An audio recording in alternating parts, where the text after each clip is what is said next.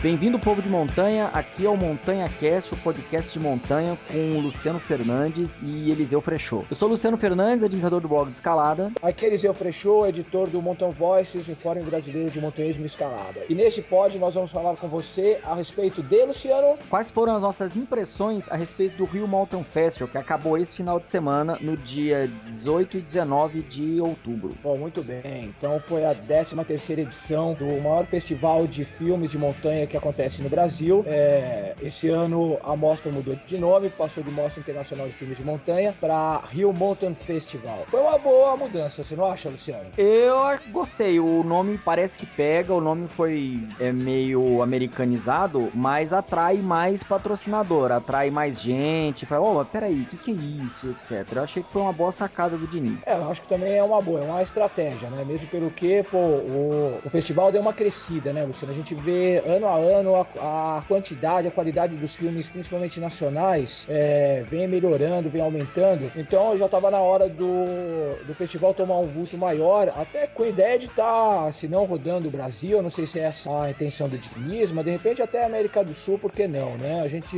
meu, tá na hora de exportar um pouco do que a gente tem aqui para os países da América do Sul né? Porque a nossa cultura de montanha também é bastante rica, né? Sim, muito rica. Na minha opinião, eu acho que não só poderia, como deveria dar uma circulada nesses filmes que participaram, que todo mundo comenta na internet e que tem gente que mora longe, por exemplo, em Goiânia, em Brasília, e que não tem oportunidade de ver os filmes. Seria uma boa, pelo menos, ter uma exibição em São Paulo, em outros lugares, para as pessoas é, se inspirarem e conseguir saber que, o que, que é um filme de montanha e executá-lo. Sim, você como crítico de, de filmes de montanha, né?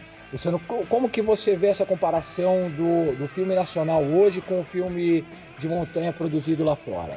O que, que você acha, que patamar que nós estamos? Estamos muito amador ou a coisa melhorando? Principalmente nessa parte do roteiro, né? Porque sempre a gente acaba produzindo movie trips é, com uma certa qualidade, mas o filme que precisa de roteiro às vezes falha um pouco, você não acha? Eu acho. Eu acho que falha bastante e as pessoas elas têm muita vontade de querer filmar alguma coisa e não pensa o que, que ela quer filmar e acaba perdendo detalhes que faria um filme ficar impressionantemente bem porque eles querem mostrar somente a ação, não quer mostrar as pessoas, não quer mostrar sorrisos, não quer mostrar nascer do sol, pôr do sol, ou só quer mostrar nascer do sol e pôr do sol, não quer contar uma história. Eu acredito no que eu comentei até com, com a minha esposa que falta um pouco de ambição de quem for participar do Rio Mountain Festival de fazer um filme não para ganhar o Rio Mountain Festival, mas para ganhar ganhar um festival internacional, um filme que todo mundo olhe e aplauda de pé, fazendo como se fosse um, um time de interior, de futebol, em que eles vão jogar com o time da capital e estão indo para empatar, não estão indo para ganhar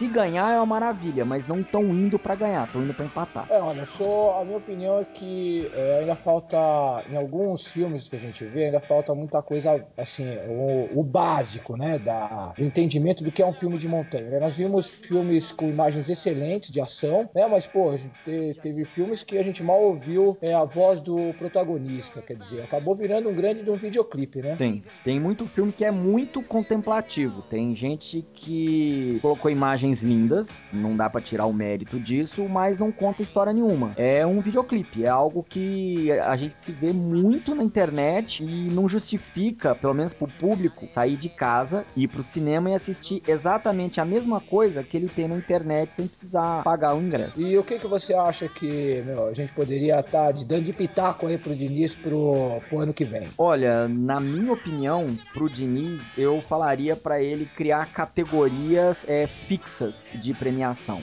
Por exemplo, todo ano tem a premiação do da melhor edição, todo ano o melhor filme, todo ano a melhor trilha sonora, para as pessoas saberem quais parâmetros elas podem investir nos pontos fortes e fracos para melhorar o filme para ganhar uma, uma premiação, porque não são exatamente as mesmas categorias do ano passado e se foram as mesmas do ano passado não são as do ano retrasado, porque por exemplo o Baldin já ganhou o prêmio de melhor direção e esse ano não tinha de, de melhor direção. Tem muitos filmes que a edição tá primorosa, só que não tinha uma edição primorosa. Aí, sem essa fixação de categoria, tem muito filme que leva todos os, os prêmios e tem muito filme que merecia prêmio se tivesse a categoria técnica mais definida, acabou não ganhando. Ah, sim. Eu acho que também vale lembrar é, que houve um ano onde aconteceu uma premiação é, para melhor trilha, né? E pô, foi é uma é um quesito de veras importante num filme é, que tem a ambição de estar tá sendo vendido, que seja para televisão, que ou exibido em cinemas por mundo afora, né? E pô, assim, essa é outra falha nos, nos filmes, né? Hoje muita gente acaba pegando a trilha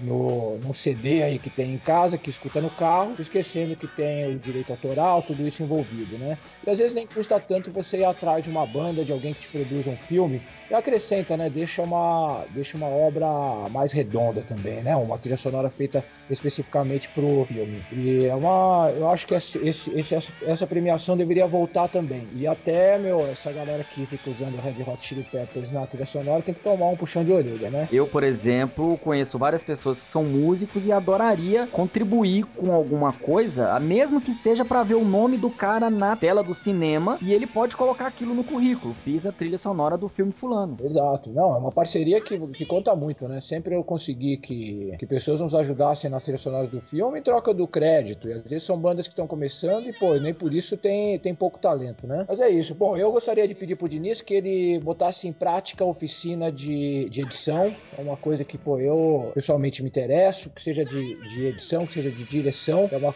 é uma, são oficinas que acho que iam ajudar bastante também ao pessoal é, começar a produzir filmes melhores, né? Ou produzir filmes melhores que tão, nós estamos vendo hoje. Porque às vezes falta pouco, né? Só a, a, o próprio conceito de organização, né? tudo isso meu, já falta um pouco na, na galera. E assim, se, se a pessoa tivesse uma oficina, mesmo que básica, como que funciona toda essa captação antes de você pensar filme, é, em si, ó, sentar na mesa de edição, já seria bastante bacana, né? Quem edita bem geralmente é a pessoa que aprende é, primeiro a captar a imagem.